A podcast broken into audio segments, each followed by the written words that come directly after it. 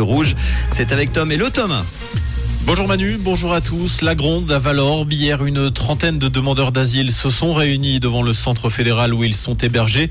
Ils dénoncent la pression exercée par les autorités du camp sur eux, en majorité kurdes, afghans et turcs. Les requérants demandent à ce que les agressions physiques et verbales dont ils se disent victimes cessent. Les résidents se seraient également fait confisquer leurs effets personnels à plusieurs reprises. Cette manifestation était spontanée d'après eux. Les différents appels lancés par le passé n'ont pas été entendus. Le bilan des émeutes du 1er juillet s'alourdit à Lausanne. Un bus des transports publics lausannois a également été caillassé par les émeutiers. D'après le 24 heures, des pierres ont été lancées contre le poste de conduite du chauffeur. Il s'en est sorti indemne mais profondément choqué. Cinq vitres ont été cassées, elles ne sont pas tombées. Les TL ont déposé plainte et un mineur a été interpellé.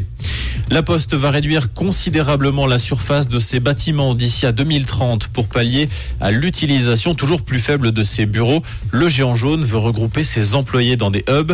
En effet, le taux d'occupation des surfaces de bureaux a chuté de plus de 40% par rapport à la période pré-pandémie. Pour la Suisse alémanique, un site sera inauguré le mois prochain à Holten. Le Tessin et la Suisse romande devraient suivre bientôt.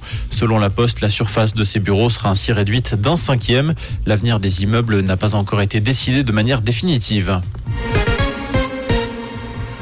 En France, les forces de l'ordre déployées en nombre en prévision des festivités du 14 juillet. 130 000 policiers et gendarmes sont mobilisés à partir de ce soir jusqu'à samedi matin dans tout l'Hexagone. Suite aux récentes émeutes qui ont embrasé la France après le décès de Naël, le gouvernement a également annoncé l'interdiction jusqu'au 15 juillet inclus de la vente de l'utilisation d'articles pyrotechniques et d'artifices de divertissement sur l'ensemble du territoire national. À Bali, le gouvernement va imposer une taxe de 10 dollars par touriste étranger, ce pour permettre de financer la préservation de l'île très fréquentée.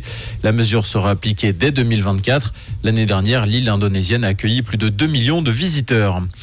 Les demi-finales sont désormais connues sur le gazon de Wimbledon. Hier, Daniel Medvedev s'est défait de l'américain Christopher Eubanks en 5 manches, 6-4, 1-6, 4-6, 7-6, 6-1.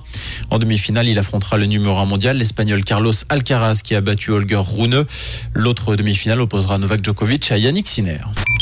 Comprendre ce qui se passe en Suisse romande et dans le monde, c'est aussi sur Rouge. Rouge Merci Tom. Alors côté météo, toujours des nombreux nuages ce matin et encore des dernières averses, principalement le long des préalpes. Cet après-midi, apparemment, le temps redeviendra bien ensoleillé avec quelques cumulus. En montagne, on aura 26 degrés pour les températures maximales. Et demain vendredi, bah, une journée bien ensoleillée. On en reparlera évidemment.